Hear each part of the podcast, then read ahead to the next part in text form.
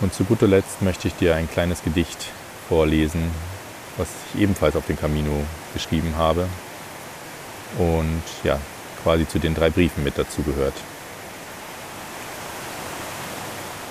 Das Gedicht heißt Natürlich. Natür.ich.